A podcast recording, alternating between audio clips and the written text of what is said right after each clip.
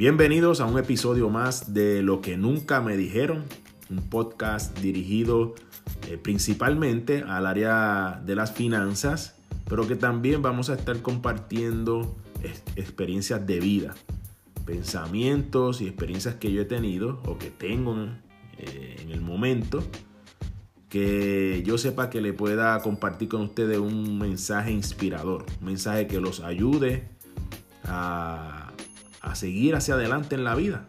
Ese es el, esa es la tarea de todos nosotros, no rendirnos y seguir hacia adelante. Eh, pero el enfoque principal van a ser las finanzas, de cómo tomar control. Eh, el propósito de nosotros al crear este podcast es empoderar a los latinos, a la comunidad hispana eh, que tanta falta le hace, tanta falta le hace eh, empezando desde sus creencias, sus hábitos, hasta las oportunidades, cómo administrar el dinero, cómo tomar control del dinero, ¿eh? aprender eh, cómo funciona el dinero. De esta manera vas a poder tomar control y vas a poder tomar decisiones inteligentes en el área financiera. muchas veces eh, me reúno con clientes que ganan buen dinero, pero continúan en la rueda de abajo, como uno dice. Eh, y es por las decisiones, es por falta de conocimiento. A la misma vez también me reúno con personas que, que le hace falta incrementar su ingreso. Y si tú eres uno de ellos, no importa en cuál eh, lado te encuentres ahora mismo, mantente conectado con nosotros que aquí te vamos a compartir información que te va a dar luz y vas a poder comenzar a ver eh, realidad, realizándose tus metas y tus sueños. Hoy eh, quiero compartir eh, cinco áreas donde si tú comienzas a tomar control de cada una de esas áreas, tu vida financiera se va a ir encaminando. Es un proceso, esto es como hacer ejercicio, tú no puedes llegar al gimnasio y pretender alzar 100, eh, 200 libras para el ejercicio de pecho. Tienes que ir calentando poco a poco, eh, tienes que ir viendo cómo vas dominando el peso eh, con cierta técnica para que no te lastime. Pues en el área financiera es similar. Va, te voy a dar unos pasos a seguir y los vas implementando. Hay momentos donde vas a ver resultados más rápido que otros, pero debes de hacerlo con paciencia, debes de hacerlo con consistencia, porque esa es la manera en donde vas a ver los resultados, consistentemente manteniéndote firme y con mucha paciencia. Eh, así que te invito a que eh, una vez escuches el podcast, lo compartas. Eh, hay unos puntos bien interesantes. Si no logras tomar nota ahora, pues vuelve y lo lees. lo lees, no, lo escuchas, lo escuchas. Lo bueno de estos podcasts es que puedes seguir o haciendo ejercicio, puedes ir guiando, puedes estar cocinando, puedes simplemente estar sentado y, al ser audio pues tú puedes hacer otras tareas y escuchar la información y aprender. Yo, yo eh, creo mucho en eso, en aprender y, y, de esta manera pues vamos a estar compartiendo semana tras semana mucha información de valor. El, área número uno, donde debes eh, fijarte, debes eh, enfocarte, o eh, realmente te las voy a compartir no en un orden específico, porque todo es, son complementos uno de otro, todo va integrado, todo va integrado, pero los voy a identificar para efectos de, la información que voy a compartir en un orden. El número uno del que voy a hablar es, va a ser el flujo de efectivo. Muchas personas, eh, cuando me reúno con ellos, la queja principal es que el dinero no le alcanza, que no le da lo que cobran semanal, quincenal, mensual. No le da el dinero. Eh, y la verdad es que la, lo primero que uno debe de hacer cuando se encuentra en esa situación es hacer un presupuesto. A muchas personas no les gusta hablar de eso. Eh, otros piensan que es una palabra mala. Pero el presupuesto es una herramienta poderosa donde tú le vas a decir al dinero dónde ir. No el dinero te va a decir a ti dónde tú debes ir. Tú le, vas a dar dirección al dinero con el presupuesto. Eh, si nunca lo has hecho, no te preocupes, es un proceso también. Lo importante es comenzar, comenzar. Y al principio el presupuesto te va a ayudar a identificar dónde está, como yo digo, el liqueo de dinero. Eh, yo siempre recomiendo una, una forma de presupuesto eh, que es bien básico, es bien fácil de llevar y, te da una dirección. Yo siempre recomiendo que de tu ingreso total, el 50% de tu ingreso esté designado para los gastos diarios. Casa, eh, auto, gasolina, compra, teléfono, agua, luz, internet. Esos gastos básicos, eh, pues el 50%. El 30% que tú lo utilices para disfrutar. Sí, porque yo creo que eh, si uno trabaja, uno debe tener la oportunidad de disfrutarlo. Disfrutarlo. Una de las cosas por las que mucha gente no le gusta el presupuesto porque piensa que los va a limitar en esa parte. Lamentablemente, pues, el ser humano piensa más en el disfrute que, que en tomar control y ser responsable con sus finanzas pensando a largo plazo, porque lo que piensan es vivir el momento. Pero esta, esta forma de presupuesto lo que me gusta es que te da la oportunidad de tú asignar un dinero para presupuesto, para, dentro del presupuesto para disfrute. Y el restante 20% pues sería para planificar tu retiro, tus ahorros para retiro. No se olviden que todos vamos a llegar al retiro, a menos que pase un evento de fallecimiento prematuro eh, por salud o accidente, pero dentro de la expectativa de uno de la vida, pues llegar al retiro. Y hay que comenzar ya a prepararlo, porque el costo de vida sigue aumentando, el tiempo pasa como quiera. No caigan nunca en la trampa del tiempo. La trampa del tiempo es la que te dice, ah, falta mucho para llegar a mis 65 años. Y cuando llegas o estás cerca, miras para atrás y parece que fue ayer que estabas hablando de este tema. El tiempo se va volando. Por eso es que hay que eh, tomar acción ya. Ese presupuesto después en otro episodio estaré dando más detalles, pero eso es lo básico. Coges tu ingreso, si entre tú y tu pareja o tú solo te ganas un ejemplo 4 mil dólares, pues sabes que el máximo que debes estar asignando para tus gastos diarios debe ser 2 mil dólares. Si te pasas de esa cantidad, pues debes de hacer unos ajustes, que ahí es lo que, el punto que estamos hablando del flujo de dinero. De esos 4 mil dólares, tú sacas el 30% para disfrute y el 20% para ahorrar. Si hubiera que hacer algún ajuste al momento en lo que tú eh, aumentas tus ingresos, definitivamente debes de hacerlo del área de disfrute. Tu retiro tus ahorros para retiro nunca deben ser penalizados por irte a disfrutar. Eso no, eso no.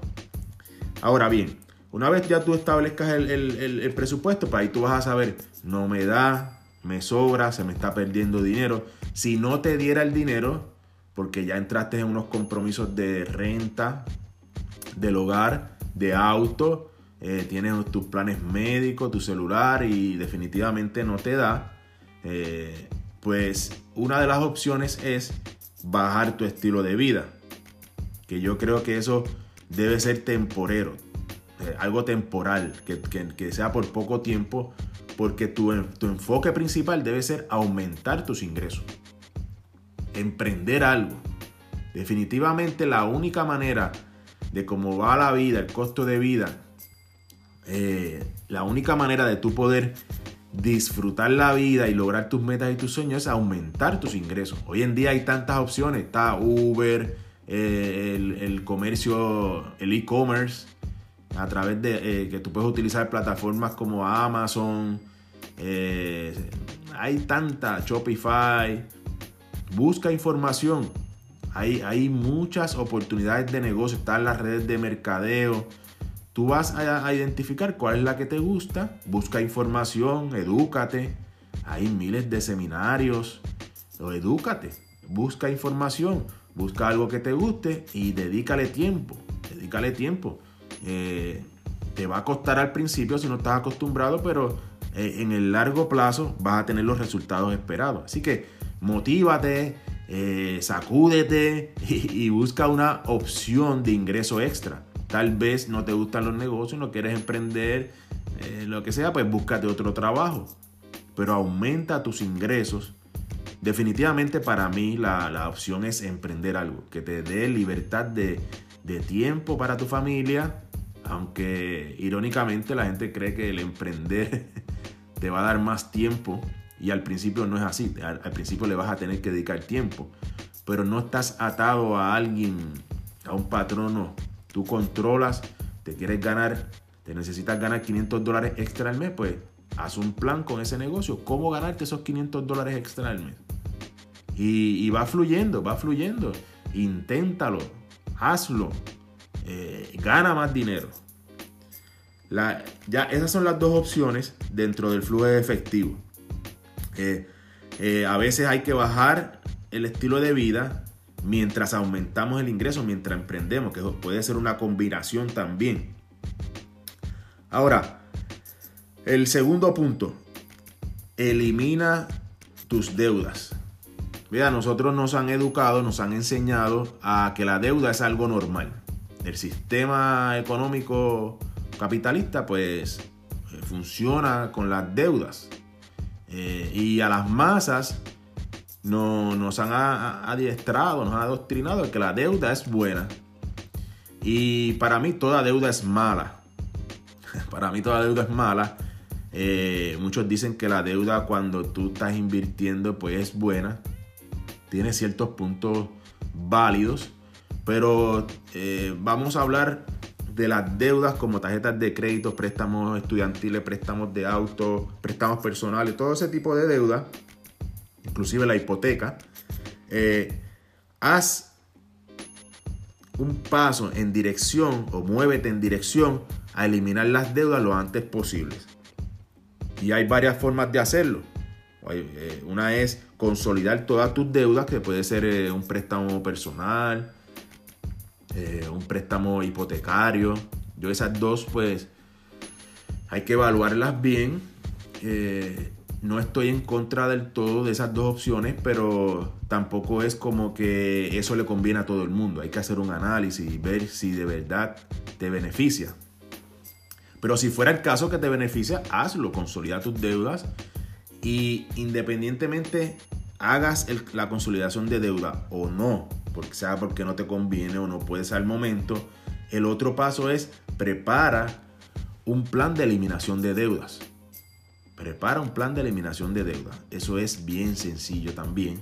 Obviamente, eh, muchas personas cuando se lo explico me abren los ojos y me dicen, wow, yo no sabía que era tan, tan fácil. Eh, pero para eso estamos aquí. Y cuando digo fácil, porque te lo voy a explicar rápido enumera tus deudas en, eh, por, balance.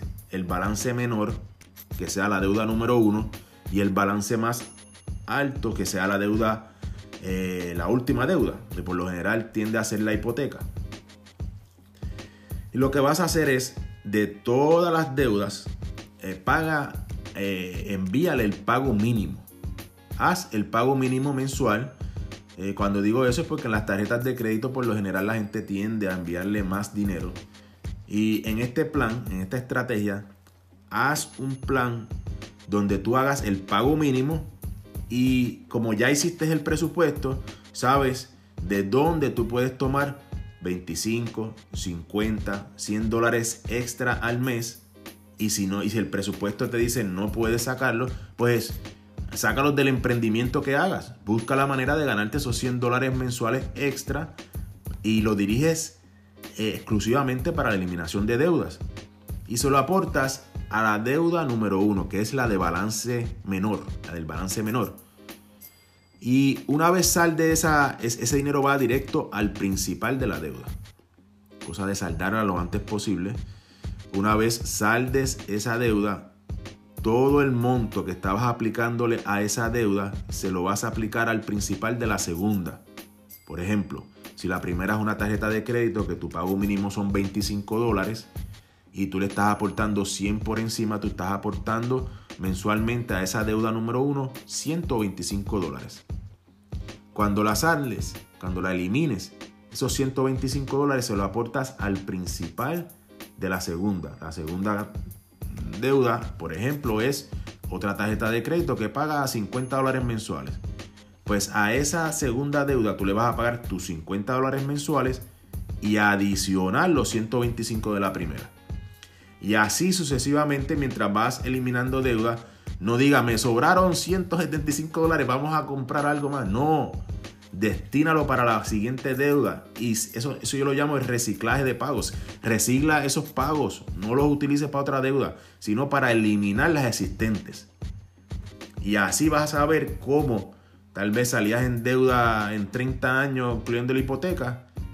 Y haciendo ese plan, tal vez salgas incluyendo tu hipoteca en 15, 18 años, en 10 años, dependiendo. Todo eso es bien personal, pero eh, el impacto con el mismo dinero que pagas mensualmente eh, es, eh, es, impresionante. Así que inténtalo, hazlo. Eh, no esperes llegar a, la, etapa de retiro con la deuda de la hipoteca, con tarjetas de crédito, porque es, bien fuerte. El 17% de las personas que están cerca del retiro, de la edad de 65 años de retiro, todavía deben la hipoteca. Y lo triste es que la hipoteca debe más de lo que vale la casa. Eso, eso es impresionante.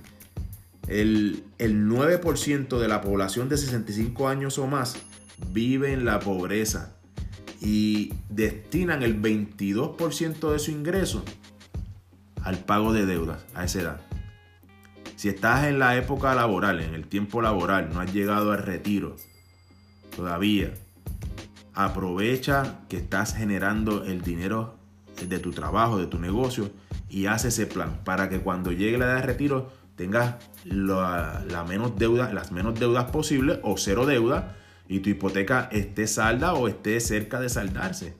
Y créeme que lo vas a necesitar hacer así porque al final de retiro, cuando te retiras, eh, ya tú no vas a generar dinero nuevo. Tú vas a recibir una pensión, el seguro social o eh, si siguen los pasos que yo te voy a estar hablando aquí a través de, de este espacio de podcast, pues vas a aprender cómo ahorrar dinero y vas a tener esa pensión extra. Pero ese es otro detalle. Pero por lo pronto enfócate en eso. No le regales más dinero al banco.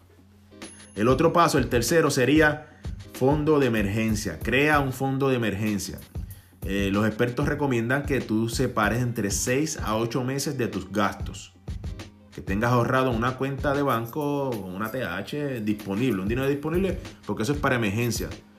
Te da alguna condición médica, que tienes que estar un mes fuera del trabajo. Ahí está el dinero para los gastos mensuales. Eh, se te explota una goma. Eh, tienes y esas gomas que valen 100, 200, 300 dólares, más hasta 60 dólares.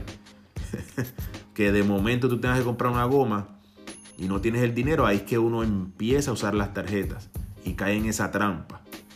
Prepara ese plan de emergencia de 6 a 8 meses de tus gastos mensuales eh, para que no tengas que usar las tarjetas de crédito.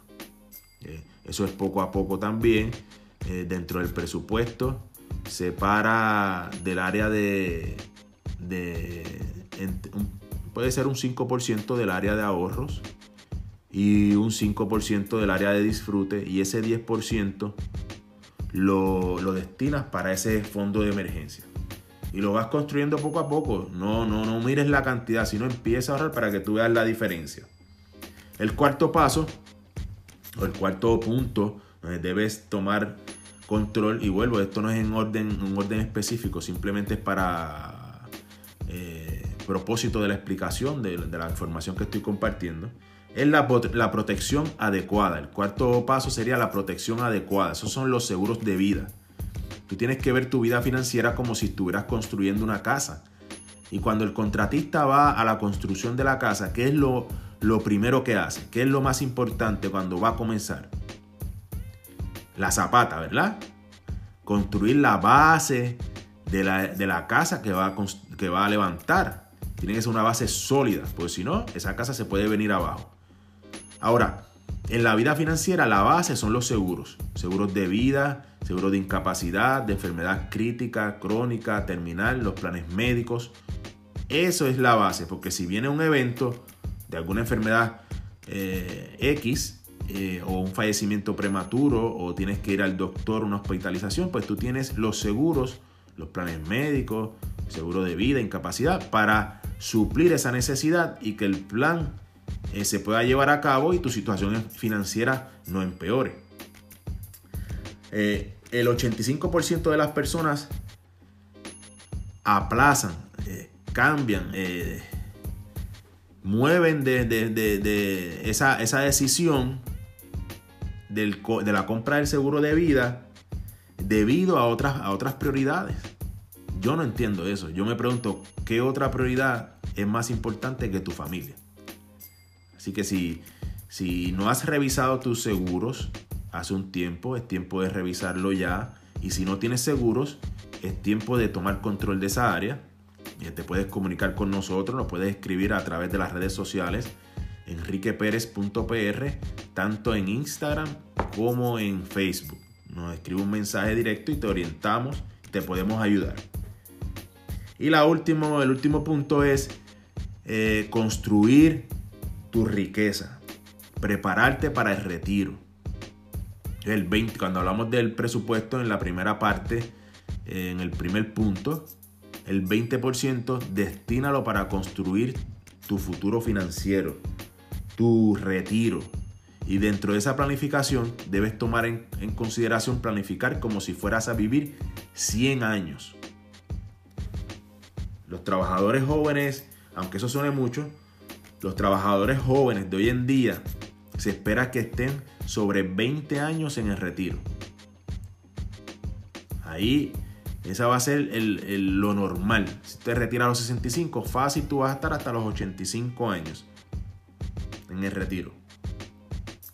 Ahora, el que tenga buena salud, el que se cuide, el que tenga buena genética, el que, el que no sufra ningún accidente mayor, puede vivir hasta los 100 años. Ahora, tú te imaginas tú planificar hasta los 75 y que vivas hasta los 90, esos 15 años que tú vas a hacer sin dinero o pasando necesidad. Por eso planifica como si fueras a vivir 100 años. El promedio del seguro social es 1229. Te pregunto, ¿tú podrás vivir con eso? Con el costo de vida como va aumentando. Si no tomas control, las medicinas cuando llegan a esa edad, que son inmensas. Los costos de medicina son inmensos. Pues hay que prepararse. Hay que prepararse. Si te das cuenta, cada uno de los pasos va dirigido a que en esa época de retiro tú puedas tener eh, paz, tranquilidad, que tú puedas eh, disfrutar esa época después de tanto trabajo. Ya hasta aquí pues yo espero que esta información que he compartido contigo hoy te, haya beneficiado, te haya gustado. Eh, comparte este podcast eh, en las plataformas, ya estamos en Spotify, estamos en Google Podcast y en otras plataformas que le voy a estar poniendo en la descripción de la publicación. Escúchalo, compártelo, implementa estos pasos que te dije, comienza. Si necesitas alguna otra información, contáctame. Si tienes duda en alguno de ellos, también lo puedes hacer. Y sepa que todo este propósito de esta información, del propósito de toda esta información, es ayudarte a que tengas una vida financiera saludable. Así que espero saber de ti, escuchar de ti. Nos veremos en la próxima. Éxito, un abrazo.